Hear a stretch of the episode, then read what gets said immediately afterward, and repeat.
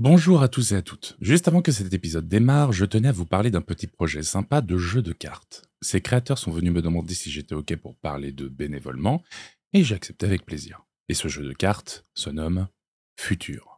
Futur, c'est le jeu de cartes qui se demande si l'on pouvait réconcilier les citoyens à leur avenir avec un moyen ludique, et en redonnant le pouvoir à toutes et tous dans le but de libérer nos imaginaires. Futur est créé par Nice de Fraguier et illustré par Mélanie Ramamonjizoa. Deux citoyens en quête d'une solution simple et ludique pour sensibiliser les gens aux grands enjeux du moment, tout en proposant de nombreuses solutions et opportunités afin de construire un monde meilleur.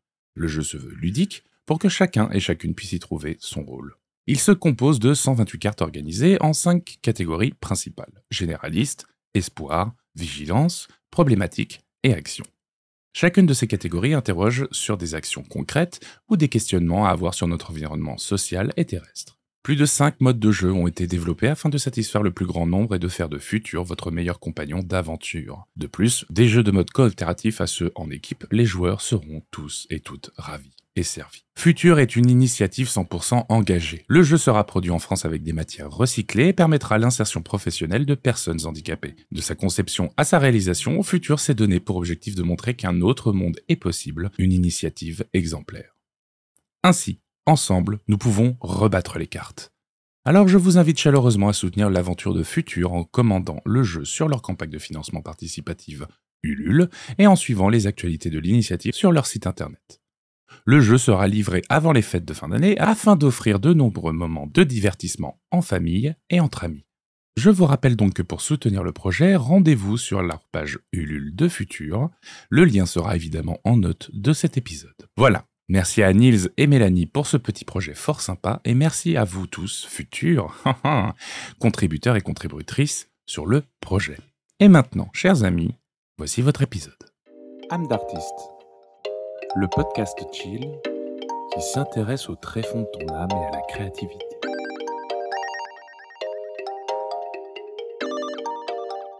Bonjour à tous et à toutes et bienvenue dans ce nouvel épisode d'âme d'artiste, le podcast qui creuse les tréfonds de l'âme et de la créativité.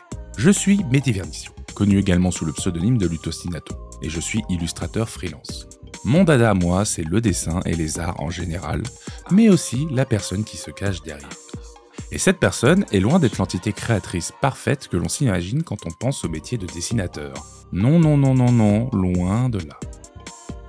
Ainsi, chaque mois, nous allons autant parler de créativité que de psychologie ou de social et tenter de creuser et de proposer des pistes de réflexion, autant sur le sujet de la créativité que sur des sujets concernant l'intime et la santé de celui ou celle qui est aux commandes.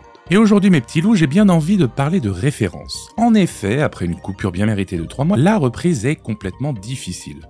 Autant dans l'illustration que dans le podcast d'ailleurs, et je me suis donc dit que cela pourrait être sympa de reprendre un sujet plutôt chill et qui permettra en plus de vous parler un peu de moi et de ce que j'aime. C'est donc pour ça qu'aujourd'hui nous allons voir ensemble aujourd'hui pourquoi utiliser des références, c'est très bien, mais aussi se poser la question de où et quand nous viennent ces références et de pourquoi elles nous touchent autant. Et pour ce faire, et simplifier le truc, je me prendrai moi-même en exemple, permettant ainsi au passage de vous parler un peu de moi et de vous faire découvrir deux trois petits trucs que j'adore. Et oui, pas folle la guêpe. Pourquoi j'aime autant la fantaisie, le Moyen Âge? Quelles sont les périodes artistiques qui m'inspirent? Pourquoi le jeu vidéo prend autant de place dans ma vie alors que c'est chronophage pour un illustrateur? Quel jeu d'ailleurs m'inspire dans mon métier et quel est le rapport avec le fait de créer des univers et des images? Toutes ces questions et bien plus encore, je vais me les poser, les décortiquer et vous proposer une base de réflexion afin que vous puissiez vous aussi tenter de faire un petit voyage intérieur sur pourquoi vous avez et utilisez ces références. Installez-vous donc confortablement et commençons donc cet épisode, chers amis. Les références, c'est utile.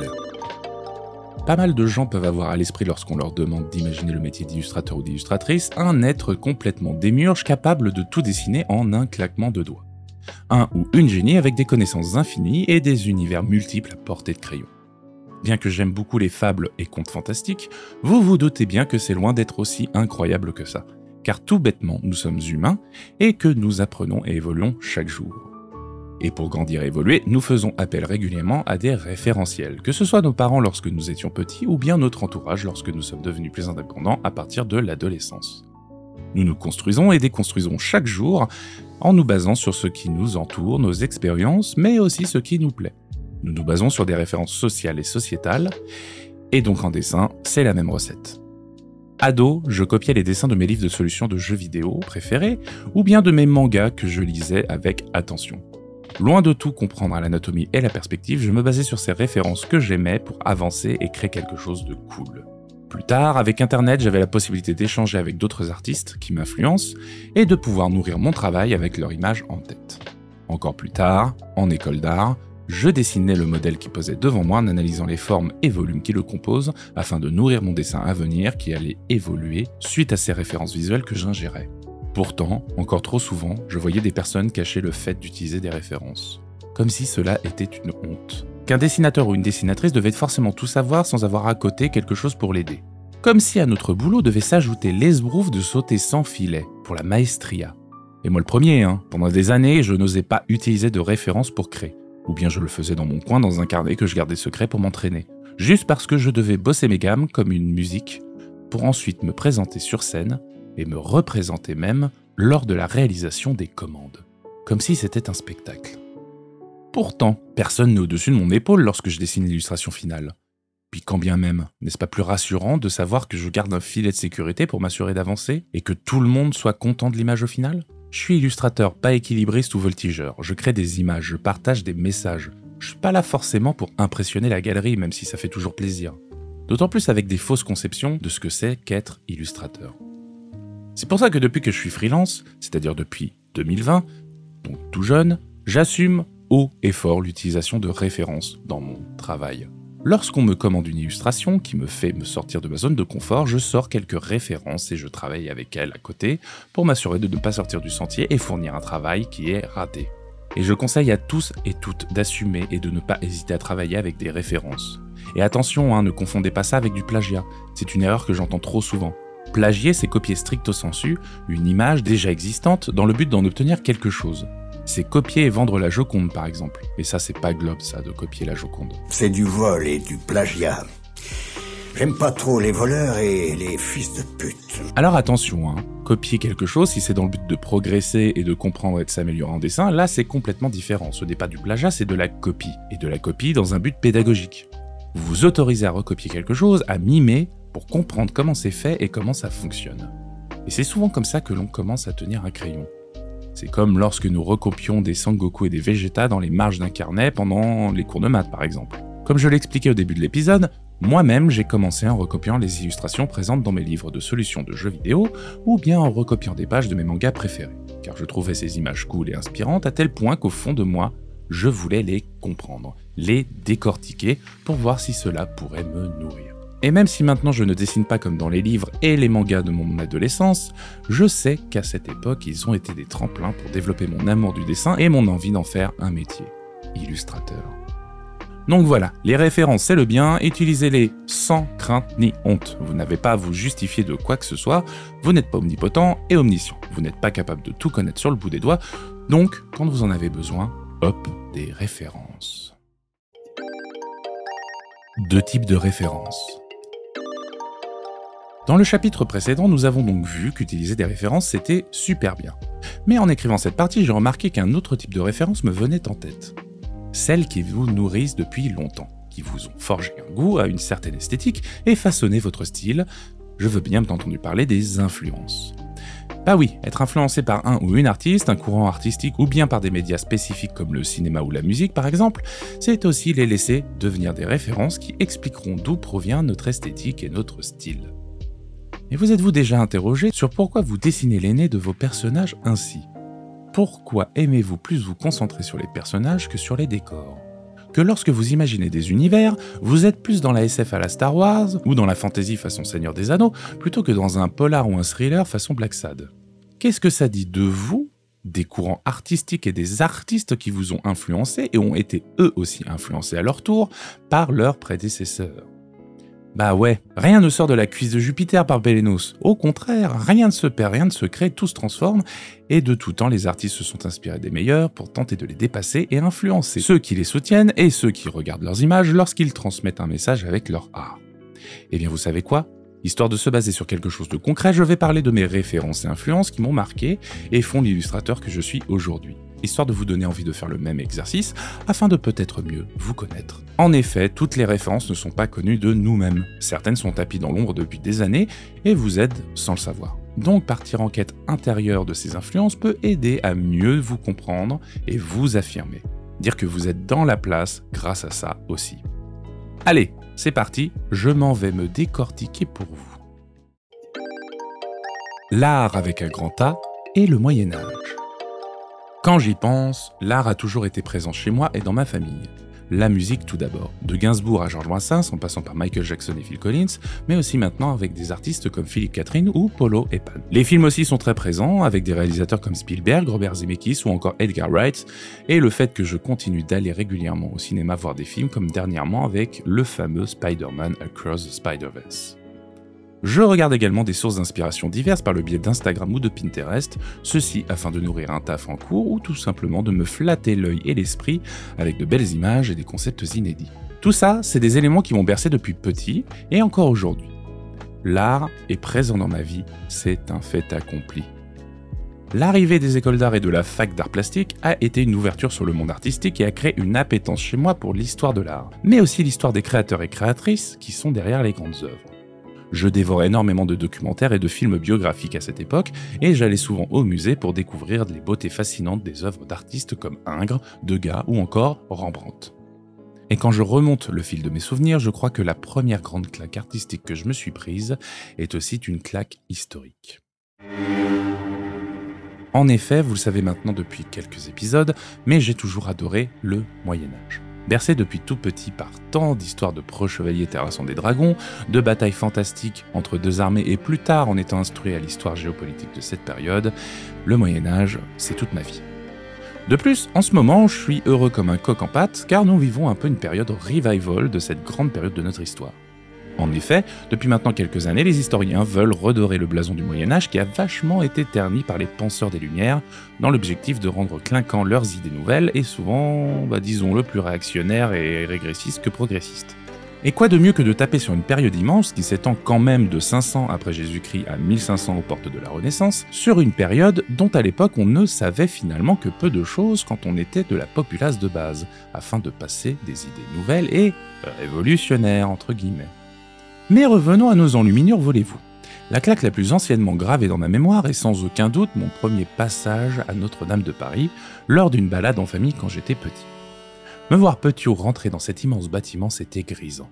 C'était un millénaire d'histoire qui me tombait sur les épaules pour m'impressionner. Le poids de l'histoire. Mais plus tard, je réalisais que malgré tout, c'était aussi tout un nid de création magnifique, que ce soit graphiquement ou architecturalement. Mais aussi que tout ça portait pas encore le nom d'art à l'époque, mais d'artisanat.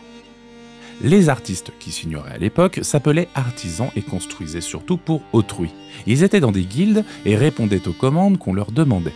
Mais pas pour la beauté du beau pur, mais pour servir la ville, ses habitants, mais aussi et surtout Dieu le Saint-Père au travers de bas-reliefs racontant l'histoire de la chrétienté pour tous et toutes qui n'avaient pas forcément accès à l'époque à la lecture et à l'écriture. Les bâtiments religieux devaient en mettre plein la vue, autant pour rendre hommage au grand barbu tout là-haut que pour impressionner les ouailles pénétrant ces lieux lors des communions sacrées. Et aussi pour rappeler l'importance d'être un bon croyant si l'on veut avoir accès aux portes du paradis et saluer ce bon vieux Saint-Pierre. L'artisanat à cette époque ne se doutait pas encore que pas mal de ses réalisations deviendraient des œuvres d'art complètes, des monuments historiques et que pas mal de ses artisans allaient ouvrir la voie plus tard aux artistes et à des métiers contemporains uniques. Je pense aux enlumineurs qui remplissaient les livres de magnifiques images représentant les Saintes Écritures, passant des jours et des jours à copier les écrits des précédents, tout en ajoutant des images tantôt naïves, tantôt illustratives et parfois totalement what the fuck, mais servant le propos de l'écrit des Saintes Écritures. Et bien maintenant, je suis le descendant spirituel de ces moines copistes et enlumineurs. Je passe des heures à réfléchir et concevoir des images pour accompagner des textes, des sons ou d'autres visuels que ce soit les miens ou ceux d'un ou d'une autrice le tout dans un isolement quasi religieux qu'est ma chambre, comme un moine copiste d'antan, dans le simple plaisir quasi religieux de communier avec la technique, de laisser sortir le Saint-Esprit de mon cerveau pour le coucher sur le papier ou le digital de ma tablette. Alors je ne suis point croyant, juste spirituel. Mais quand je vois des représentations de saints et de saintes, du Christ dans diverses périodes du Moyen Âge, Et tout ce que ça dit des mœurs et des manières dont on percevait la religion et le monde dans ces différentes périodes, cela me fait voyager dans le temps. Et j'adore ça, ça me fascine. Je suis fasciné par la foi et la passion qui sont mises à disposition des regardeurs pour un usage plus populaire via le livre. Alors évidemment, tout ça m'a fait prendre des codes que je trouve charmants dans mes histoires et mes illustrations. Dès que je peux mettre une auréole sacrée à un personnage, je me l'autorise. Dès que je dois imaginer un ordre de chevalerie parce que j'adore ça, ou une guilde d'artisans parce que je trouve ça stylé dans mes histoires, je me base sur le Moyen Âge et cette vision artisane de l'histoire et de l'art. Quand j'illustre un livre jeunesse, je ne peux m'empêcher de penser aux enluminures si efficaces et magnifiques des livres d'heures de cette époque. Un livre d'heures, c'est un livre regroupant les prières saintes. Puis, je pense aussi à l'utilisation des couleurs directes, de ces pigments rares et incroyablement beaux de l'époque et de toute cette dorure. Je sens le sens du détail dans les statues et les bâtiments. Bref, le Moyen Âge, je l'aime, et c'était évident que tout cela allait influencer et référencer mon travail. Mais il y a aussi une autre période qui a nourri mon métier d'illustrateur, et cette période, c'est l'art nouveau. Ah, l'art nouveau. Elle aussi, je l'aime bien cette période. Qui n'est jamais tombé en pamoison devant une œuvre provenant de cette époque? Allez, ne mentez pas. Mucha, Hermann Richir, Jules Chéret ou encore Henri de Toulouse-Lautrec, et oui, hein, on n'y pense pas, mais oui, lui aussi était dans cette période-là, même s'il se revendiquait pas forcément de l'art nouveau, que des artistes incroyables aux histoires folles, et avec des visuels magnifiques et des recherches stylistiques hyper intéressantes. Cette période artistique, parfois trop baroque, en faisait parfois trop mais reste tout de même pour moi avec un charme fou et un goût de reviens-y garçon. Pour vous conceptualiser un peu la période, un peu d'histoire de l'art si vous le voulez bien. L'art nouveau pointe le bout de son nez en 1890 et provient d'un véritable débat et clash entre les arts mineurs, la céramique, joaillerie, ferronnerie ou encore les affiches, et les arts majeurs, pensée peinture, sculpture, gravure, illustration, etc., qui décideront de s'unir en une période artistique où aucun objet ni technique n'est trop banal pour être beau. L'art nouveau était né. L'art nouveau verra le jour d'abord en France, en Belgique et en Angleterre, mais finira par éclore un peu partout en Europe et aux États-Unis, laissant ainsi chaque pays se démarquer de par sa sensibilité historique et artistique. Car oui, l'Art Nouveau était une période internationale, rien que ça. Portant le nom de Tiffany aux États-Unis, Arts and Crafts en Angleterre, Junge Stil en Allemagne ou encore Secession Stil en Autriche. Excusez-moi pour mon autrichien. Tous ces artistes s'inspirent de l'artisanat d'art japonais, le Japon commençant à ouvrir ses portes après s'être isolé pendant des années et des années. Et aussi l'art médiéval, on y revient encore une fois, vous le voyez. Et à une époque où l'industriel débarque avec ses machines et sa reproductivité questionnant la légitimité de créer. On s'inspire donc des formes de la nature, dans la faune et la flore, afin de porter un regard nouveau et prendre un peu d'air. Les artistes sortent donc des ateliers pour étudier la nature qui les entoure. Et en bons coquins qu'ils sont, et un peu sexistes disons-le, eh bien ils sont également inspirés par la femme sous tous les angles. Éthérée, mystérieuse, cliché, sexualisée. Que voulez-vous? Ça ne date pas d'hier.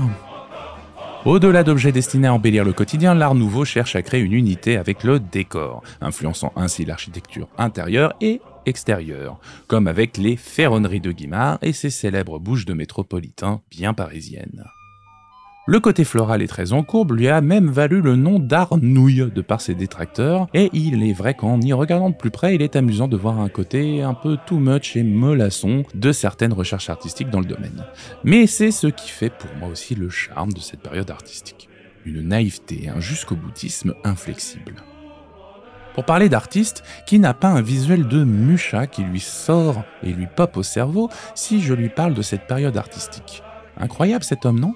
Qui réussit en tout point à être l'un des artistes piliers et le plus représentatif de l'époque Art Nouveau à lui tout seul. Époque qui mettait en avant donc la beauté de la nature avec une fascination pour l'être féminin dans sa beauté la plus pure, donc comprenez par là le plus souvent à poil, hein, avec un peu de drapé, mais qu'on se le dise à poil. Mais avec un côté onirique, flottant et presque mythologique.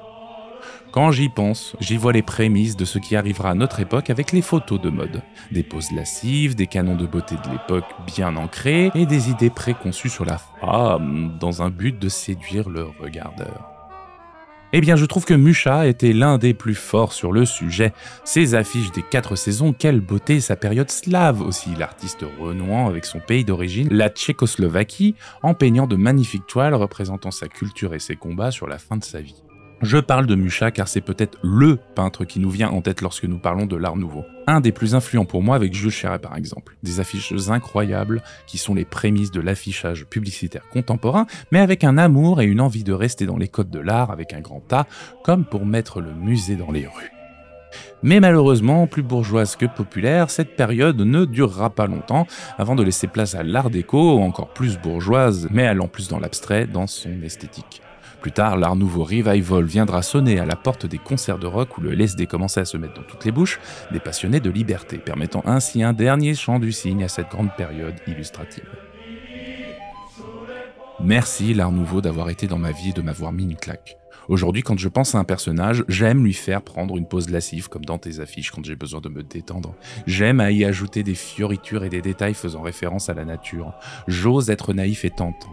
J'ose penser que l'illustration peut se trouver dans toutes les rues et dans toutes les maisons. Bref, je crée, et c'est aussi grâce à cette période. Mais dans ma vie, bien avant l'art, j'ai un média que j'aime à la folie devant l'éternel, les jeux vidéo. Et vous allez voir que là aussi, eh bah, ça a bien influencé ma créativité et il y a des choses à dire. La magie vidéoludique. Les jeux vidéo ont toujours eu une place importante dans ma vie. Je me souviens de ma première console, la PlayStation de Sony. C'est un souvenir tout particulier pour moi car une crise d'impandicite me déchirait le bide alors que j'avais 11 ans et que c'était bientôt mon anniversaire. Pas de chance, hein.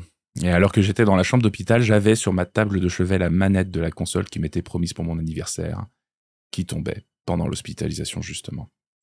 Je me réconfortais alors en pensant au premier pas dans le monde des jeux vidéo qui m'attendait, symbolisé par cette manette, quand je rentrerai à la maison et que je pourrais mettre dans la console un des premiers jeux qui est encore une de mes plus grosses Madeleines de Proust devant l'éternel.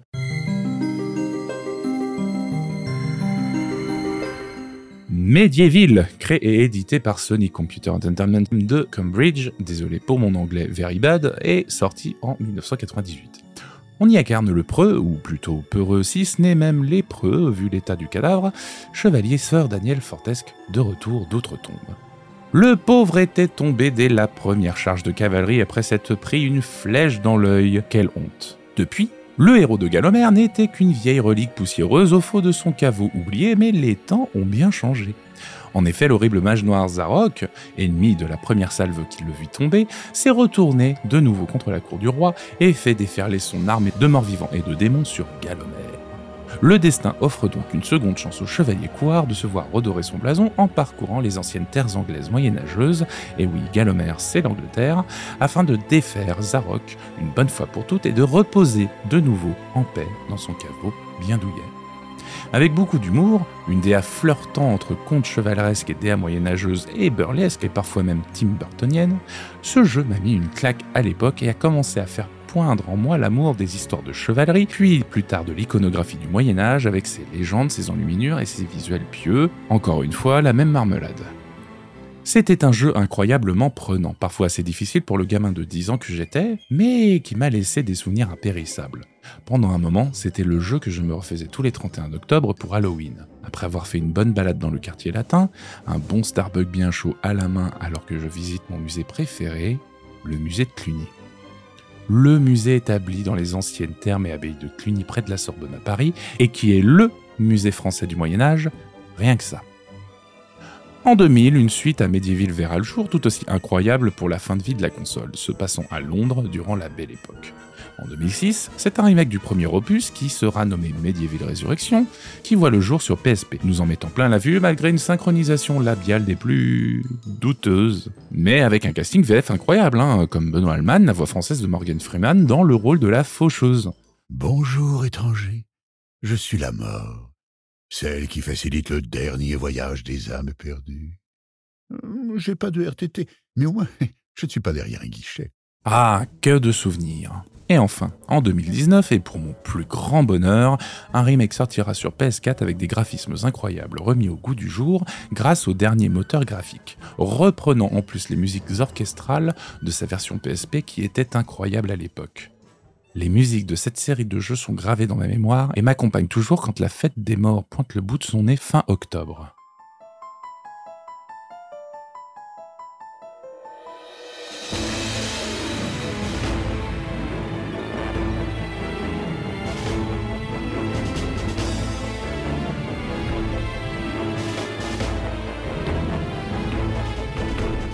La trame narrative du premier se verra revenir au fondement de ce qui a fait l'épisode 1, tout en s'alliant à des graphismes incroyables et donnant ainsi la version ultime de Medieval sur console next-gen.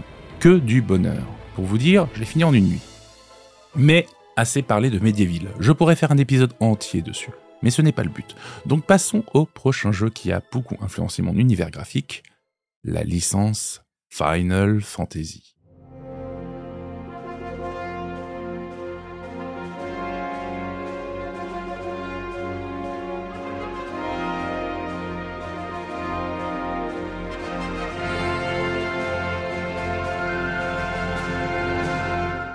Des cristaux, des dragons, des chevaliers et chevalières qui se battent épée à la main et des mages lançant des sorts impressionnants, pas de doute, nous sommes bien dans les univers qui ont donné ces lettres de noblesse à Square Enix.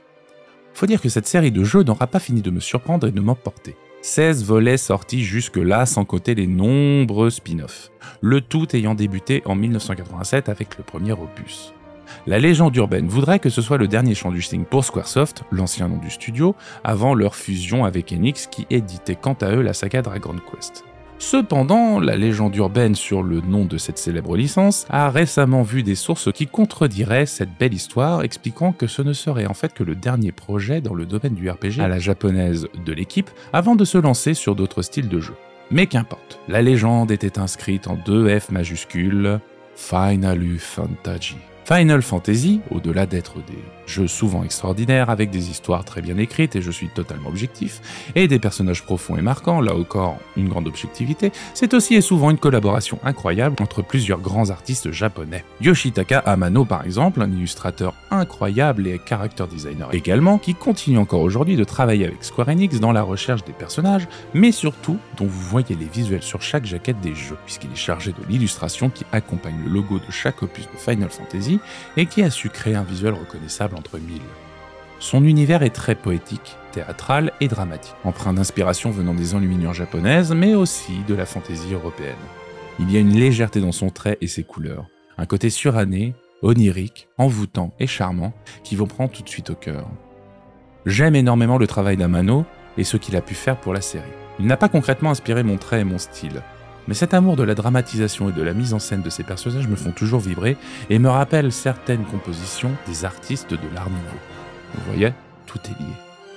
Redécouvrir récemment les designs des monstres qu'il réalisa à l'encre et qui ont été scannés en HD pour l'édition Pixel Remaster des six premiers jeux de la licence a vraiment quelque chose d'inspirant. Cette efficacité dans le trait et cette affirmation de son style font que cet artiste restera dans ma mémoire et mon travail. Tant que j'y pense, quand on parle de Final Fantasy, la musique n'est jamais très loin. Et personnellement, quand j'entends FF, j'entends le nom d'un de mes compositeurs préférés, Nobuo Uematsu.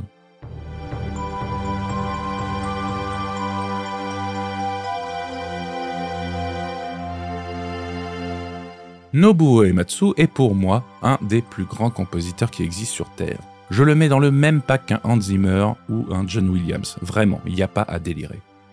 Il a su apporter à la saga des ambiances et des univers, il sublime les histoires et les personnes que nous incarnons.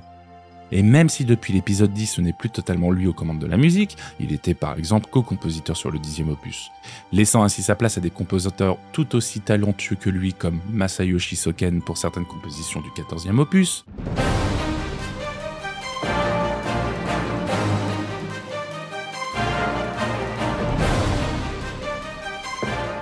ou encore Hitoshi Sakimoto pour le 12e opus et Final Fantasy Tactics.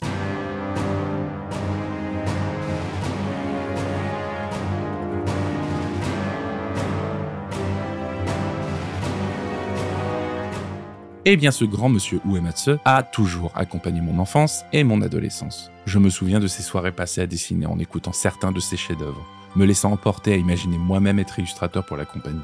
Toutes ces musiques sont un bonbon pour l'imagination, que ce soit les thèmes des personnages iconiques comme les musiques d'ambiance des diverses villes et villages que nous traverserons durant nos aventures. Les compositions d'Uematsu nous émeuvent et nous transportent. Tu revis les jeux, la trame des personnages comme le décès d'Airis. Oui, désolé du spoil. Les scènes marquantes comme le passage des héros du 6 dans l'opéra, donnant une des meilleures scènes les plus marquantes de l'histoire du JRPG, je veux rien savoir. Quelques notes, et mon cœur s'emballe, et j'ai la chair de poule qui débarque et les larmes qui montent. Bref, là encore, je pourrais vous parler des heures de Final Fantasy, et de ce que cette série m'a apporté en termes de visuels incroyables, de caractère design somptueux, mais aussi en termes d'écriture. Très souvent, je m'imagine écrire des histoires rendant hommage à cette série avec des cristaux indispensables pour la vie de la planète, des chevaliers et chevalières avec des armures badass et pourtant tellement poétiques. Car ces jeux, ces jeux m'ont marqué.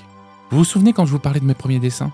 Recopier des visuels de livres de solutions Eh bien, ne le cherchez pas, mes plus vieux dessins provenaient d'artwork de cette saga. Et encore maintenant, quand je joue aux nouveaux opus, je porte une attention particulière aux artworks, mais aussi au design des tenues et aux effets visuels des magies, et mes oreilles se laissent emporter par la musique. Quelle saga Mais quelle saga Ah bon, allez, je pense qu'il est temps de conclure. Référence et influence, les deux lunes de l'illustrateur. Les références sont nécessaires dans notre métier, je le dis. Il est impensable de nous laisser travailler sur une image alors que nous n'avons aucune connaissance ni inspiration. Le travail serait fade et sans saveur. Brut sans doute, mais partant dans tous les sens. Un risque trop grand pour notre métier. Puis de manière purement logique en fait, il nous est impossible de créer des visuels sans avoir été influencé par quelque chose. J'ai parlé dans cet épisode de médias de consommation, mais d'autres artistes auraient pu vous citer des influences plus intimes, comme leur entourage par exemple, ou bien des paysages qui les ont vus grandir quand ils étaient gamins et durant un voyage marquant. Tout est référencé dans l'existence d'un être humain car nous sommes des êtres vivants, évoluant et prenant en maturité de par le monde qui nous entoure, notre famille, notre entourage et les expériences bonnes ou malheureuses qui nous arrivent puis tout simplement parce que notre cerveau fonctionne comme ça. Il happe les infos et les engrange. Bon nombre d'artistes sont influencés par les drames qui les ont marqués, les maladies qui les accablent, d'autres encore sont tellement touchés et submergés par les sentiments que leur apporte l'existence que cela leur inspire des visuels et des textes sensibles et percutants. Notre existence et nos sens existent pour que nous interprétions le monde qui nous entoure et afin de nous aider à évoluer dedans sereinement. L'art étant une expression viscérale de ce que l'on voit et ressent, il est donc normal qu'il soit imprégné par le monde qui nous entoure et de par ce que nous consommons dans la vie de tous les jours en termes de culture. Il est donc nécessaire de se laisser happer et emporter par les influences qui nous ont touchés afin de créer des références qui vont nous aider à trouver notre style et notre moyen de nous exprimer. Mais l'utilisation de références nous aide aussi à combler nos lacunes. Comme je l'expliquais, nous ne connaissons pas tout. Même les fortiches comme se regrettait Kim Jong-gi ne sortaient pas toutes ses connaissances de nulle part. Il a travaillé comme un forçat pour arriver jusque-là et être capable de sortir tout son art du bout de son pinceau. N'ayez donc pas peur quand vous dessinez de prendre des références, autant pour la pose de vos personnages que dans le cadre dans lequel ils évoluent de prendre des photos d'acteurs et d'actrices lors de vos recherches de caractère design pour avoir des éléments reconnaissables, intéressants sur lesquels travailler et se baser. Puis tout bêtement, pour éviter de rester dans votre zone de confort et risquer de faire des images qui finissent par se ressembler. Se référencer n'est pas plagier, vous l'aurez compris. Se référencer, c'est s'alléger la charge mentale de la création quant au sujet que l'on ne maîtrise pas. Se référencer, c'est aussi faire vivre les influences qui font de nous ce que nous sommes aujourd'hui et de ce pourquoi l'on nous reconnaît sur les réseaux sociaux dans les galeries. C'est aussi ce qui nous permet de partager aux autres ce qui nous ont émus et touchés, de créer un certain contact avec la ou le regardeur, de créer des passerelles qui font dire à celui ou celle qui regarde nos créations Oh, j'ai la ref, cela me fait penser à tel artiste. Un petit côté easter ludique et amusant. L'art n'est pas inné. L'art, ça se travaille, ça se réfère et ça se nourrit de tout ce qui nous entoure, tout comme nous. Car rien ne se perd, rien ne se crée, tout se transforme et qu'il faut s'inspirer des plus grands pour tenter de les dépasser, afin de s'exprimer pleinement, sans complexe et sans regret, et être heureux.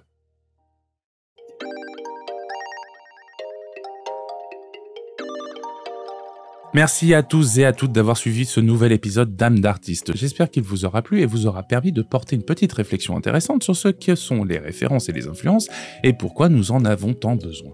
J'espère également que ce voyage dans mon référentiel vous aura intéressé également. J'aime beaucoup partager avec vous ma vie et mon expérience. Je trouve que parler de soi est une des meilleures manières de proposer une vision du monde qui nous entoure. Puis j'espère que cela vous aura fait tout simplement découvrir quelques petits trucs sympas sur l'art et le jeu vidéo. Quoi qu'il en soit, n'hésitez pas à partager cet épisode autour de vous, à liker et commenter sur les plateformes qui vous les autorisent, puis tout bêtement à parler du podcast autour de vous, c'est ce qui fait vivre l'aventure. Si vous désirez me soutenir plus à fond, sachez que j'ai une page Patreon où vous pouvez me donner une petite pièce pour soutenir mon travail à votre bon monsieur dame. Les contributions commencent à partir de 2 euros et vous permettent d'avoir accès aux épisodes en avance et même à des petits vlogs plus intimes où je partage les coulisses de mes réflexions et du podcast. See you there. Il est temps de remercier plein de monde. Je tiens à remercier Laurent Bazar pour le générique de ce podcast et Jérémy Kless pour les discussions passionnées dans le métro parisien et de me permettre de faire des podcasts. Je tiens à vous remercier tous et toutes de me soutenir, de partager et de commenter. Et oui, c'est toujours un plaisir d'échanger avec vous et ça a une importance capitale pour moi. Vous pouvez retrouver dans les notes de cet épisode des liens vers mes différents réseaux sociaux si vous voulez discuter un peu du sujet de cet épisode ou si vous voulez me partager vos références. Amusez-vous, c'est fait pour ça. Sur ce, je vous souhaite de prendre soin de vous et de votre âme d'artiste. Ciao tout le monde